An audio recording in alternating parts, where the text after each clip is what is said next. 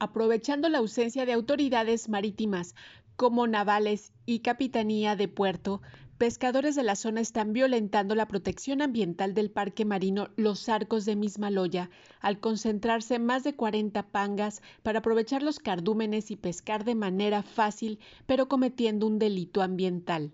Así lo denunciaron buzos y prestadores de servicios turísticos que debido a la cuarentena por la pandemia COVID-19 han suspendido los paseos y actividades subacuáticas en esa zona pero denuncian que los pescadores, a quienes les dieron permiso para salir a la bahía a pescar y llevar sustento a sus casas, lo hacen indebidamente en el parque marino desde hace un mes. De ello habla el buzo profesional y amante del medio marino, César Ortega. Lo que están buscando es este, darle eh, de comer y el sustento a sus familias, ¿no?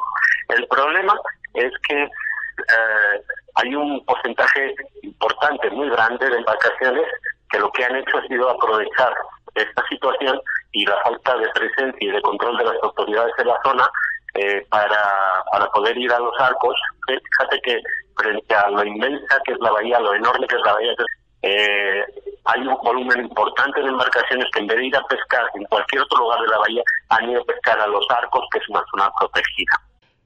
Lamentablemente este hecho se percibe con mayor constancia desde hace 10 días y ya fue denunciado a las autoridades de Profepa Federal y la delegación estatal sin que hasta hoy haya respuesta. César Ortega comparte que ya se ponen de acuerdo para evidenciar estos hechos y exigir la actuación de las autoridades, ya que estiman que cuando llegue el momento de volver a los viajes y buceos, el lugar estará severamente impactado y sin vida marina. Eh, son pangas eh, que se utilizan para pescar y son pangas que se utilizan para, para paseos turísticos pero lo que no está tampoco yendo es ninguna de las autoridades responsables que deberían de estar ahí.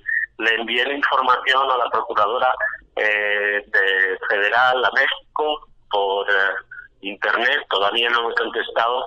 He intentado localizar a la responsable de la Profepa en el gobierno de Jalisco, todavía no me ha contestado. Cabe mencionar que los arcos de Mismaloya tienen una amplia vida marina que disfrutan los amantes del buceo recreativo y está protegido por las leyes ambientales desde hace varias décadas. Para señal informativa desde Puerto Vallarta, Noemí Zamora Reynoso.